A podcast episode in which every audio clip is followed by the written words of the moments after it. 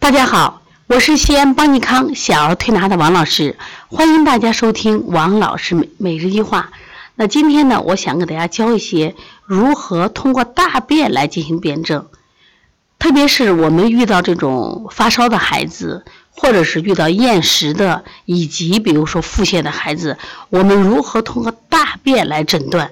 而且大便诊断呢，我觉得比较直观，就是特别有利于我们去学习。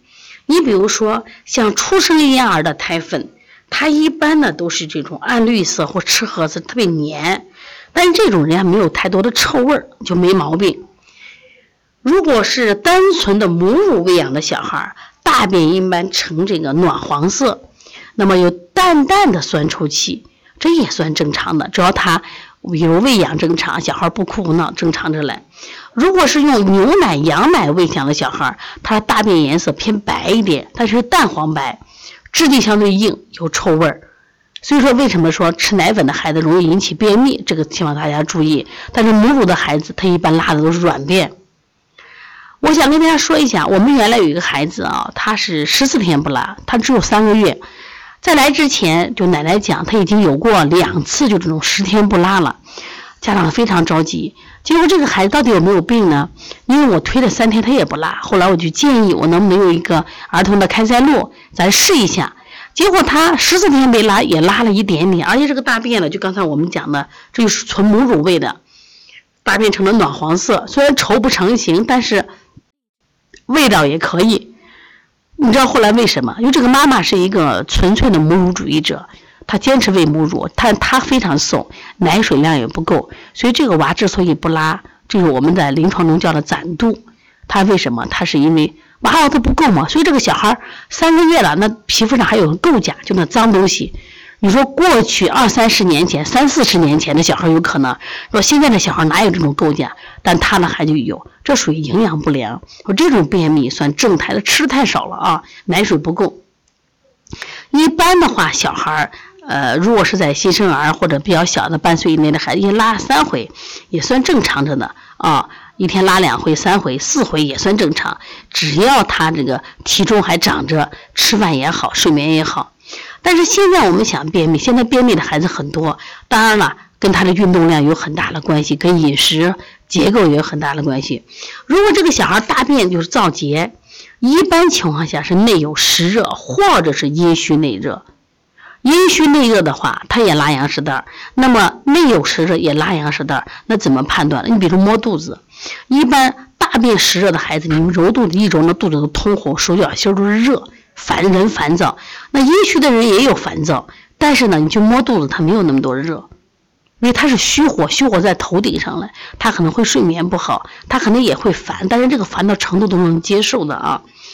如果这个小孩大便稀薄，还有这个就是顽固不化，顽固不化就是吃什么拉什么，但是你要闻了这个味道，如果顽固不化，这个味道比较臭，那我们一般说伤食了；如果这个味道不臭，我们就说脾阳虚了。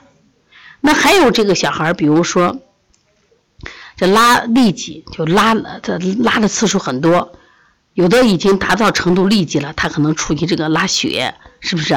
或者是这个白痢，或者是红痢。那有的小孩他拉的可能还没达到痢，但拉一天拉好多次，我们也要根据味道、形状来判断。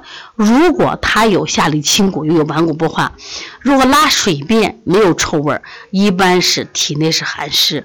如果说他拉的便真的很臭，那这个时候你考虑湿热。有的小孩你去拉肚子的时候摸他整个肚皮啊。人都是热的，摸的皮肤也是这种什么，就是有热烘烘的气。如果这个小孩拉大便的时候是果酱色，这就危险了，还哭闹，这个时候我们儿推就不要接了，这叫肠套叠，这有时有生命危险，我建议赶紧到医院去啊。如果大便拉纯白色，这一般是胆道不通。这种孩子往往一种是先天胆道不通，一种是什么？我们胆汁得到了淤堵了，淤堵以后，他的脸颜色是黄的，但是大便是白的，这要疏通胆道，或者是我们敲打肝胆经呀，怎么搓揉这个和和肝胆有关系的这种经络来疏通啊。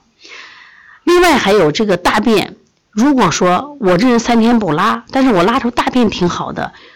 就软软的，但是我为什么不拉？这是气虚的表现。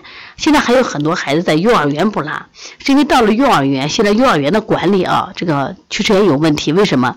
现在呢孩子多，第二个呢，现在家长呢也都比较这个对孩子比较重视，因此呢，就是万一出一点点问题或者碰了伤了，这跟家长跟老师都没完。所以老师呢基本上在幼儿园都不让动，所以你没有活动量。第二个。啊，出门喊报告，喝水喊报告，厕所喊报告，所以小孩都是忍着，我不拉。所以在这样的情况下，长时期的话，是他的排便习惯也出了问题了。但是你发现他到礼拜天就拉的可好了，一到幼儿园就不拉了，就形成了气滞。所以说，呃，从幼儿园接回来，一定记住不要先领回家，也不要一坐车。我建议呢，走上一站路，让他蹦蹦跳跳，跑一跑，活动活动，回家就拉了。这是非常重要的啊！第二个就是要告知他在幼儿园里不要憋屎憋尿，一旦有便意要找老师，跟老师也沟通，要不然这个大便不通，这个孩子非得得病。为什么？大大肠是我们人体的这个末端，末端以后，如果这个地方堵着以后呢，它化火化瘀都会引起我们的心肺出现问题，比如睡眠不好呀、咳嗽呀、脾胃问题。所以大便是非常好辩证的一个这个。这手段，希望大家把这好好学会。所以我经常闻味道，这个味道你不要觉得臭，你做医生了嘛，那你闻味道是很正常的。哎，这大便酸不酸，臭不臭，是恶臭味儿，还是酸臭味，还是淡淡的臭味，还是霉臭味，这都是帮助你辩证的，知道吧？还有这种腹泻，腹泻的时候，我经常问大家，这个腹泻掉体重了没有？他那天拉七八次，如果没掉体重，这个腹泻你就考虑湿热泻；如果掉了体重的话，那我们一般来说就伤阴了。啊，伤气了，这需要该补的就要补，这个明白了吗？是这样子。如果大家还想学习更多的课程，可以和邦尼康的老师们去联系，我们可以索取邦尼康相关的课程。另外呢，邦尼康还开有呃邦尼康专长医师班，也就是说我们儿童人可以考医师了。